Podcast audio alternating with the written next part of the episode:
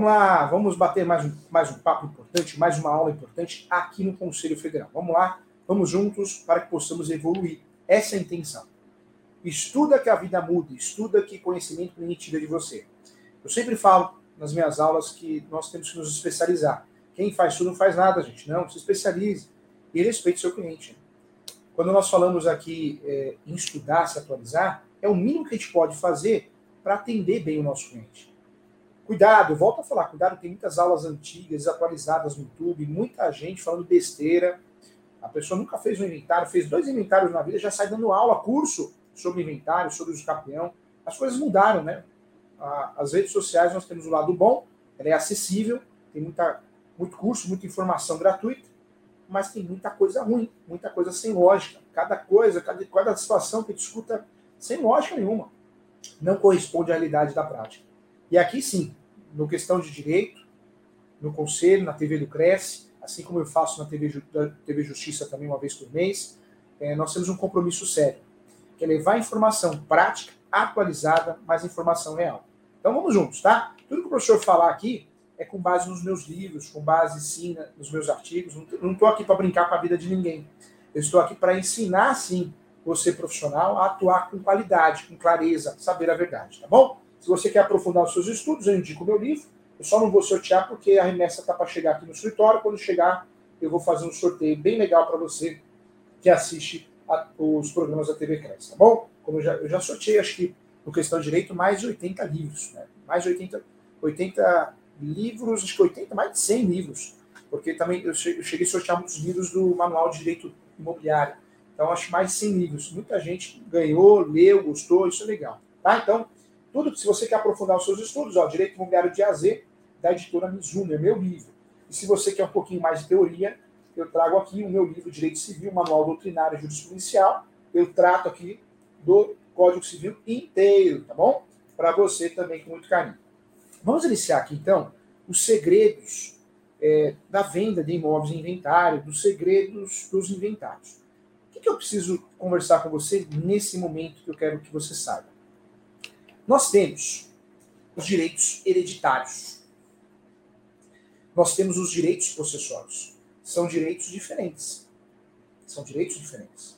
Eu não posso falar que direito possessório é a mesma coisa que direito hereditário. Não, são direitos diferentes. Quando eu compro o direito, o direito hereditário de alguém, os direitos hereditários de alguém, no plural, é, eu posso fazer muita coisa. Eu posso me habilitar ao inventário, eu posso fazer o inventário. Mas esse contrato não pode ser feito de qualquer jeito. Esse contrato não pode ser feito do jeito que eu quero. Ele tem regras, formalidade, formalismo. Esse contrato precisa ser, em regra, feito por escritura pública. Por escritura pública, quem faz escritura pública é o tabelião de notas. E esse contrato, em regra, precisa ter a anuência dos outros herdeiros, respeitando o direito de preferência dos outros herdeiros. Respeitando, sim, o direito de preferência dos outros herdeiros para não gerar anulidade. Quando nós falamos aqui da sessão de direitos hereditários, Muitas sessões de direitos hereditários no Brasil são mal feitas, são equivocadas. Primeiro, por não serem feitas através de, de escritura pública. Segundo, por não terem anuência dos outros herdeiros, não ter anuência de ninguém. Uma escritura pública de inventário, bem feita, vale muita coisa. Uma escritura pública de sessão de direitos hereditários vale muita coisa. Mas uma sessão de direitos hereditários mal feita não vale nada. É, em relação ao uso campeão, o judiciário vem, conforme jurisprudência, entendendo que uma sessão de direitos hereditários com vícios na sua formalidade, porque não foi feita através de escritura pública, não tem anuência de outros herdeiros, não serve, gente, nem como justo título e boa-fé. Não serve como justo título e boa-fé. Essa é uma realidade. Então eu peço a você muita atenção, você que é corretor, corretora, advogado, advogado, que está orientando errado o cliente. Cuidado. Porque orientar o cliente de forma equivocada, fazendo um contrato que não tenha valor nenhum, cuidado. É o seu nome, é a sua carreira e é o patrimônio do seu cliente. Por isso eu falo que você tem que se atualizar. Não podemos brincar com a vida das pessoas. No direito, tudo é muito vulnerável. Nós temos decisões estranhas. Casos que você acha que vai ganhar, você perde. Casos, casos que você acha que vai perder, você ganha. Tem decisões absurdas. Eu falo fatalidades jurídicas nas sentenças. Mas nós precisamos diminuir esse risco. Como que nós vamos diminuir esse risco? Talvez fugindo do fórum, usando mais a advocacia extrajudicial, talvez é, nossas peças com teses recursais, cumprindo os formalismos e seguindo a jurisprudência pacificada. Vamos lá, vamos juntos aqui, olha só. Quando nós falamos do inventário, qual que é o objetivo do inventário? Vamos lá. Do zero à prática mesmo, do zero à prática. Como atuar em inventário? Vamos lá. O inventário é o procedimento utilizado para pagar as dívidas. O grande objetivo do inventário, eu falo isso no meu livro, que é o Direito Imobiliário de Azeite, da editora Mizuno, ó. Eu falo isso no meu livro também, ó, de Direito Civil, da editora Mizuno também. Quando eu falo de inventário, gente, o que eu preciso saber? O grande objetivo do inventário é pagar as dívidas do falecido, da falecida, e o que sobrar após a composição, o pagamento das dívidas, será dividido entre os herdeiros. Entre os herdeiros. Se tiver meeiro e meeira, o viúva, a viúva, dependendo do regime de casamento, nós vamos respeitar essa meação. Em regra, o viúvo é meeiro, a viúva é meeira, salvo exceções de casamento de separação total de bens. Quero lembrar a você que nós temos quatro regimes de casamento: união universal de bens, que já foi automático, hoje não é automático. Hoje eu preciso fazer um pacto antinupcial para poder casar dessa forma. O automático hoje é a segunda opção, e a segunda opção parcial de bens. Quem casa e não escolhe um regime, não faz um pacto antinupcial, saiba que casou nesse regime, parcial de bens. Esse regime, o que foi conquistado após a consumação do casamento dos dois. O que cada um tinha antes do casamento continua sendo um bem individual. Isso vai interferir também no inventário, na divisão do patrimônio dos herdeiros. Claro que vai. É muito importante estudar os regimes de casamento do falecido à falecida, é, se realmente é casado, casado. Né? Porque isso vai impactar diretamente na partilha de bens no inventário. Quatro regimes. Primeiro, união universal de bens. Segundo, parcial de bens, que é o automático hoje. Terceiro, separação total de bens, tem que fazer pacto antinupcial. E a quarta opção é uma opção pouco utilizada, mas é utilizada a separação final nos atestos. Tá? É um verdadeiro contrato. Alguns bens vão comunicar, outros bens não vão comunicar. Vamos lá. Sabendo que se tem meiro ou se tem meira, e sabendo também qual o regime de casamento, eu consigo fazer a partilha correta no inventário. O objetivo do inventário é sim pagar a dívida, ou as dívidas no plural, do falecido da falecida. O que sobrar vai ser dividido entre os herdeiros, respeitando a figura do meeiro ou meeira, se tiver. Lembrando que nós vamos respeitar também o regime de casamento, os bens que vão entrar ou não na meação. Vamos lá. Inventário tem esse objetivo. O inventário eu posso fazer no cartório, eu posso fazer no cartório. Esse inventário é chamado de extrajudicial. Não pode ter litígio, não pode ter incapaz, não pode ter menor. Existem algumas mudanças recentes, é, existem exceções, no caso de menores incapazes. Tem exceção, em alguns casos eu consigo até fazer o inventário extrajudicial mesmo tendo menor incapaz. Exceções recentes, mas existem. Em regra, tem menor, tem incapaz, litígio, não faço no cartório. Cartório é inventário extrajudicial o tabelião de notas vai lavrar a escritura pública, vai lavrar a escritura pública de inventário. Se tem um herdeiro só, vai fazer a adjudicação da escritura pública para o herdeiro.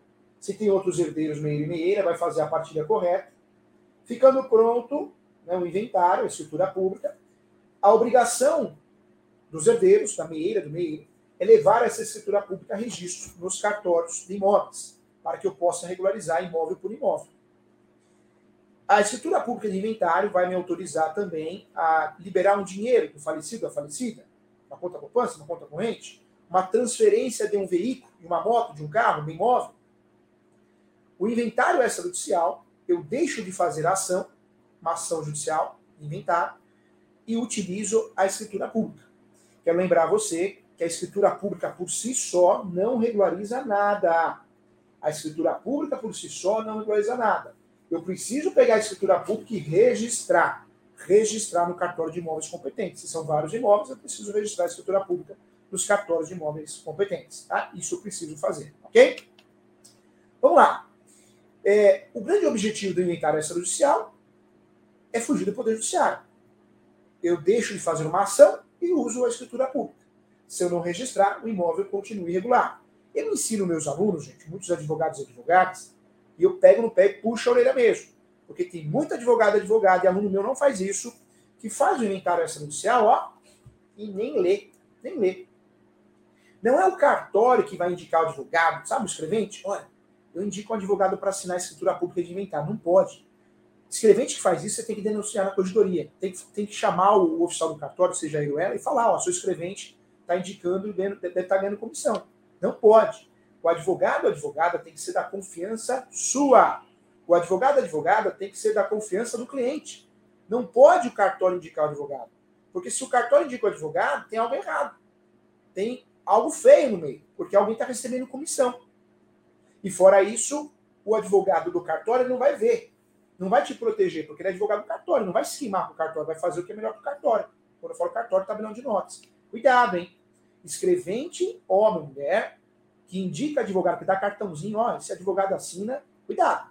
Faz reclamação para oficial do cartório, faz reclamação na corregedoria. Não pode, é proibido, é proibido. É, se o, a parte pergunta, escrevente do cartório, tabelão de notas, você tem alguém para indicar um advogado para assinar a escritura pública? O escrevente fala, não, tem que ser um advogado da sua confiança, um advogado advogado. Ok? Outro lado também, se você é advogado pra, para atuar numa situação onde você vai é, fazer o inventário extrajudicial, doutor, doutor, por favor, respeite seu cliente, respeite seu nome. Faça a escritura pública. Faça uma minuta ou peça a minuta do cartório e você conserta, você acerta, você lê. O que a gente vê por aí é advogado, advogada, que faz 500 reais no inventário, porque ele nem lê a escritura pública, nem está fazendo, ele só assina, ele ou ela. Se você não lê está assinando, que advogado é você? Doutor, doutor, cuidado, hein? Nós pagamos um preço caro para os nossos erros, hein? Ainda mais nesse país. Cuidado. O inventário extrajudicial, então, é um inventário que é feito no cartório. Minuta depois de uma escritura pública de inventário. A escritura pública de inventário deve ser levada a registro de imóveis. Ponto final. Quando eu não faço o inventário no cartório, eu faço o inventário judicial, uma ação judicial.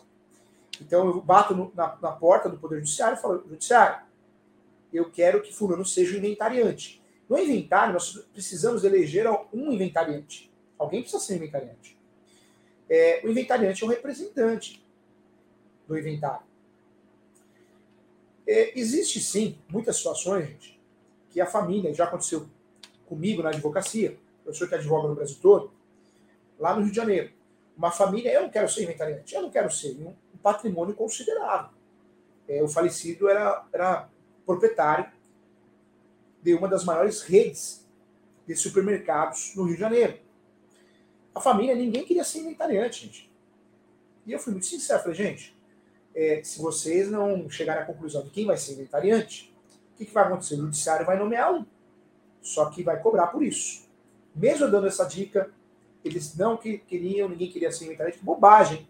O juiz nomeou um inventariante, chamado inventariante profissional. Sabe quanto esse inventariante ganhou por mês de remuneração? 39 mil reais. 39 mil reais. O inventário durou um ano e meio, eram muitos bens.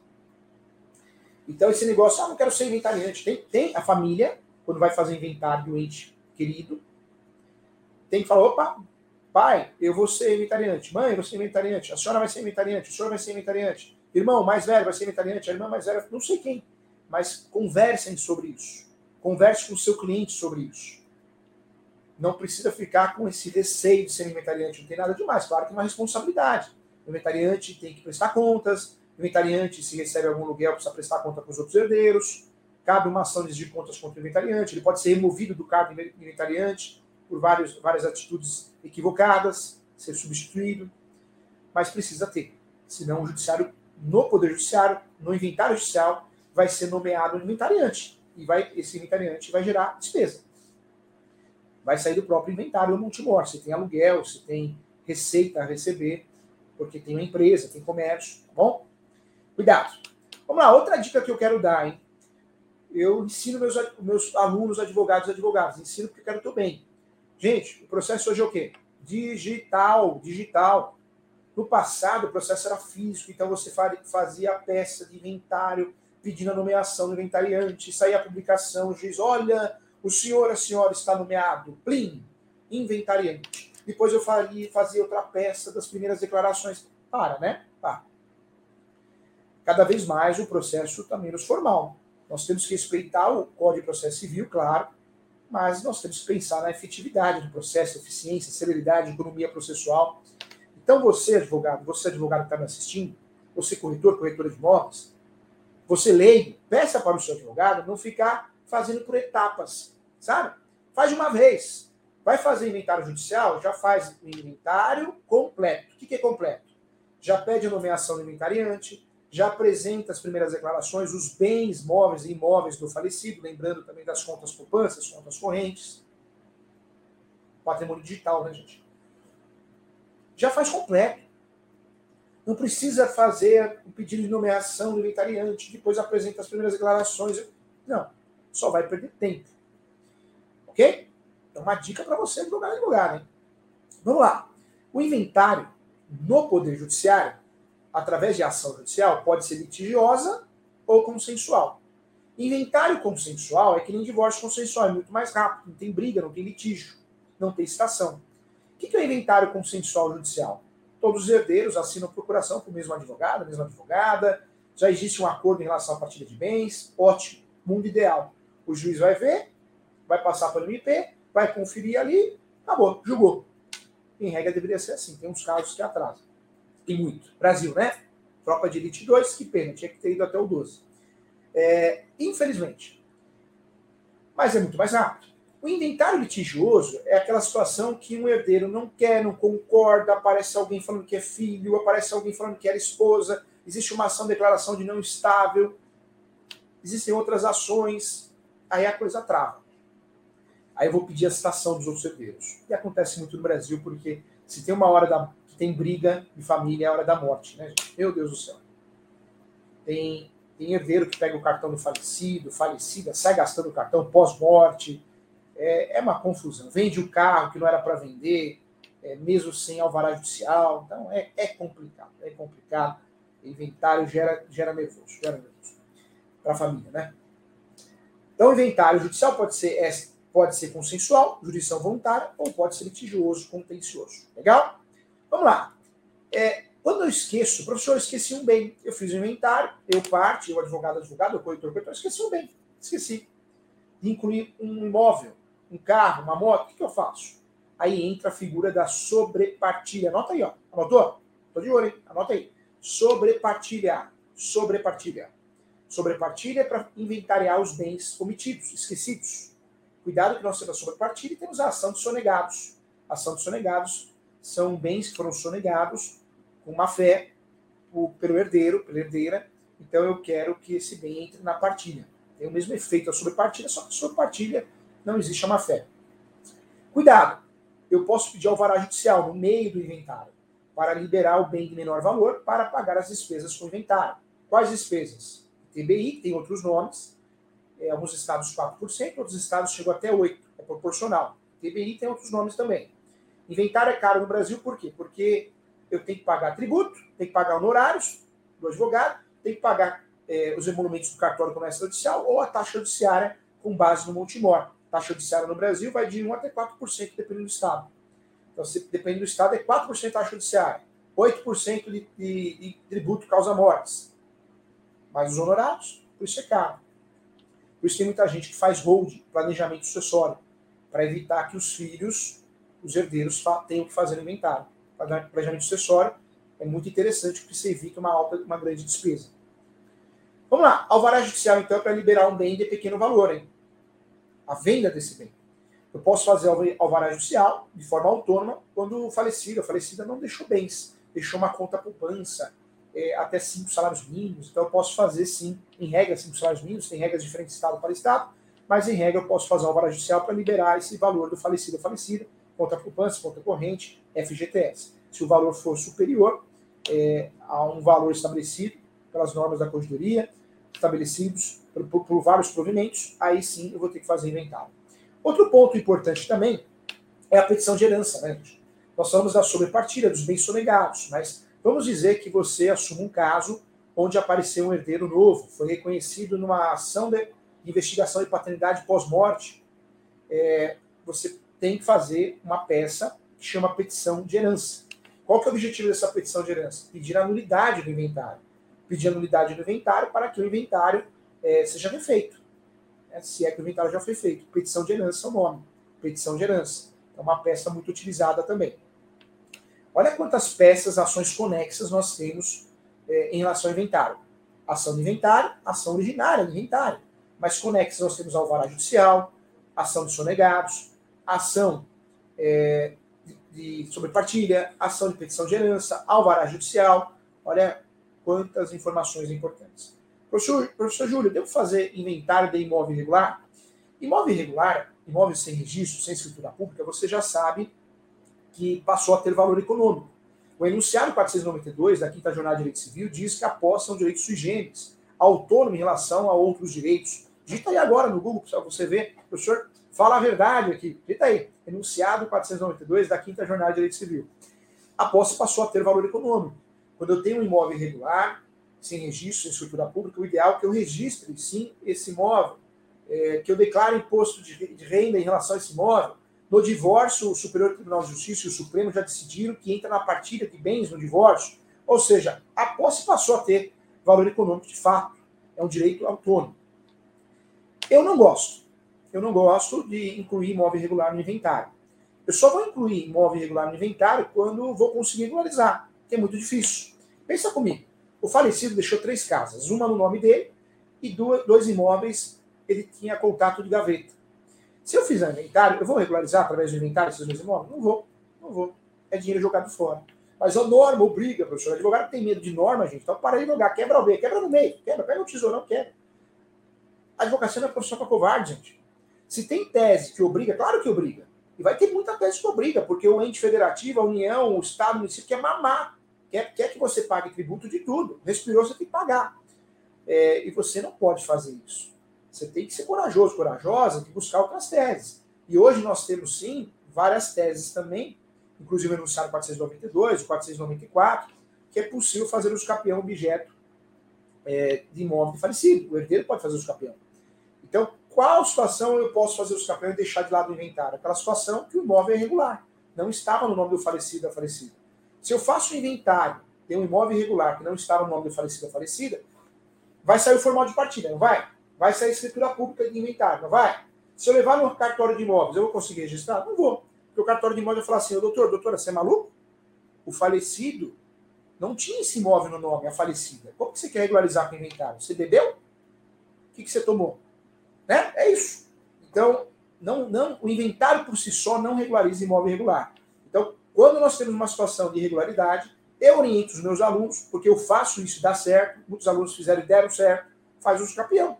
Você vai gastar muito menos e o uso campeão vai regularizar. Claro que eu tenho que ter os requisitos, posse, mas pacífico, nos donos, mas se eu não tenho a posse completa daquele lapso temporal de 5, 10, 15 anos, eu posso usar a tese da soma da posse é, prevista no enunciado 494 da Quinta Jornada de Direito Civil. Tá bom? Advogar é advogar de forma estratégica ajudar o cliente a ganhar ação, se proteger, teses recursais se precisar, gastar o menos possível, que o procedimento se torne menos oneroso. Então, é esse cuidado que eu tenho que ter. Esse cuidado que eu tenho que ter. Vai aparecer para você, então, eu quero convidar você a fazer minha pós-graduação. Vai aparecer para você. Entra no site agora, www.portaleso, Escola Superior Universitária, Portal ESO, Escola Superior Universitária, e vem fazer a pós-graduação comigo. Tem a pós-direito civil e processo civil com ênfase direito de família. Essa pós é maravilhosa, prática, precificação, é EAD, tá? é online. Tem plantão de dúvida uma vez por mês, com o coordenador e os professores do curso, ao vivo. É uma pós que tem aulas remotas também. Faz a pós civil comigo, civil e processo civil. Tem a pós direito imobiliário e tem a pós direito registral e notarial. Tem que estudar, estuda que a vida muda. Estuda para ter confiança, segurança, é muito importante. Quem quiser marcar uma consulta comigo, uma mentoria, eu vou passar o WhatsApp do escritório, tá? DDD 11, eu atendo no Brasil todo, atendimentos online, videoconferência. 11, o telefone é o 97685 3891. 11 97685 3891. Entre em contato com o escritório, marca uma mentoria, uma consulta, tá bom? É, siga o professor nas redes sociais, professor.júlio.sanches, e se inscreva no meu canal do YouTube, que é professor Júlio César Santos também. Se inscreva no canal do Conselho Federal também, porque o Cresce você aprende muito, não é pouco não, viu? Só no estudo é quem não quer. Quero agradecer a todos pela aula, quero agradecer a todos que participaram, muito obrigado. É, contem comigo, não deixe de assistir as nossas aulas, os outros programas da TV Cresce, inscrever no canal do professor. É, eu oriento você hoje no YouTube, o YouTube está muito poluído, tem muita porcaria, muita gente explicando informações erradas. Né? Tem gente dando curso de regularização de imóveis, curso disso, curso daquilo. Gente, a pessoa nunca fez uma regularização. Como que você vai ensinar a matar o dragão se você nunca matou o dragão? É, é complicado, hein? Tem cartorário ensinando o, o, advogado a advogar, tem juiz ensinando a advogar. Eu penso assim, se ser tão bom assim, porque não advoga, né? É, as coisas estão invertidas. Gente, as coisas estão invertidas. Cuidado. Golpe tá aí, cai quem quer. Muito obrigado, um abraço, fiquem com Deus e até a próxima aula. Um beijo.